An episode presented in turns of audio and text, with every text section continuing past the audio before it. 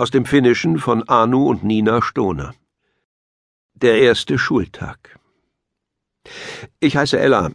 Ich gehe jetzt in die zweite Klasse, so wie alle meine Freunde. Auch unser Lehrer ist noch dabei. Und Pekka, der immer seltsame Fragen stellt.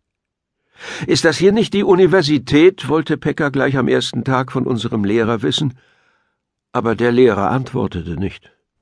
Wozu geht man ein ganzes Jahr in die Schule, wenn man doch nicht auf die Universität kommt? setzte Pekka nach. Aber der Lehrer antwortete immer noch nicht.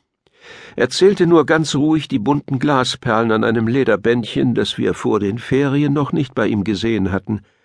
Später erfuhren wir, dass es ihm der Schularzt verschrieben hatte.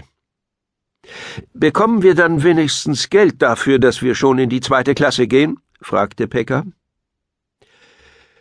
Wir fanden es alle toll, dass die Schule wieder anfing und wir wieder zusammen waren. Alle hatten in den Ferien spannende Sachen erlebt. Unser Lehrer hatte im Sommer seine innere Ruhe wiedergefunden. Das glaubten wir jedenfalls, bis ihm beim Mittagessen im Speisesaal das Perlenbändchen riss. Timo hatte sich im Sommer einen Schnurrbart wachsen lassen. Das glaubten wir jedenfalls, bis ihm der Schnurrbart in den Gemüseeintopf fiel. Mika hatte im Sommer einen schönen Aktenkoffer bekommen. Das glaubten wir jedenfalls, bis die Direktorin mitten in der Stunde ins Klassenzimmer kam und ihn sich zurückholte. Hanna hatte im Sommer einen echten Diamanten gefunden. Das glaubten wir jedenfalls, bis er ihr auf den Boden fiel und in winzige Stücke zersprang. Tina war im Sommer taub geworden. Das glaubten wir jedenfalls, bis die Köchin fragte, wer noch ein zweites Eis haben will. Ich hatte im Sommer gelernt, Sachen fortzuzaubern. Das glaubten jedenfalls die anderen, bis Peckers zweites Eis hinten in meiner Jeans zu schmelzen anfing. Pecker war im Sommer Professor geworden und einen ganzen Meter gewachsen. Das glaubte er jedenfalls, bis wir ihm erklärten, dass man in der Schwimmschule keinen Abschluss als Professor bekommt und dass ein Zentimeter ein bisschen weniger als ein Meter ist. In der letzten Stunde am ersten Tag bekamen wir dann ein neues Schulfach. Keiner verstand, worum es ging, aber es war alles unheimlich spannend. Schließt die Augen und atmet ganz ruhig, sagte der Lehrer am Anfang der Stunde. Da schlossen alle die Augen, außer dem Lehrer, der die Perlen wieder auf das Lederbändchen fädelte, das ihm beim Mittagessen abgerissen war. Das sahen wir, weil wir natürlich alle spickten. Jetzt stellt euch vor, ihr seid in einem stillen Wald, und in den Wipfeln der Bäume säuselt leise der Wind, fuhr der Lehrer fort. Wir stellten es uns vor, wie lange es wohl dauern würde, bis ihm die Perlen wieder runterfielen. Man sah nämlich deutlich, dass seine Hände zitterten. Ihr seid tief, ganz tief im Wald, und ihr habt im Waldboden Wurzeln geschlagen.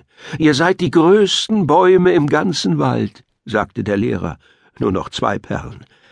Ihr habt die Wurzeln im Boden, und ihr schlaft tief und fest, es ist still und ruhig. Nichts bewegt sich, niemand bewegt sich, alle haben ihre Augen fest geschlossen, und wer sich trotzdem bewegt, muss nachsitzen, säuselte der Lehrer. Nur noch eine Perle, sie war grün. Der Lehrer nahm sie mit Daumen und Zeigefinger vorsichtig aus der kleinen Schachtel, in die er sie im Speisesaal eingesammelt hatte. Wir sahen, wie seine Hände zitterten. Wir waren gespannt. Der Lehrer führte die Perle zum Ende des Lederbändchens. Im Wald bewegte sich kein Blatt. Dann läutete die Schulglocke. Ihr seid Bäume! schrie der Lehrer, der vor Schreck die letzte Perle fallen gelassen hatte. Na schön, dann waren wir eben achtzehn Bäume, die dem Lehrer halfen, seine Perle wiederzufinden. Nur, dass wir ja die Augen nicht aufmachen durften, machte alles ein bisschen kompliziert. Es gab ganz schön viel Geknuffe und Geschubse in dem Wald, in dem es angeblich so still und ruhig sein sollte.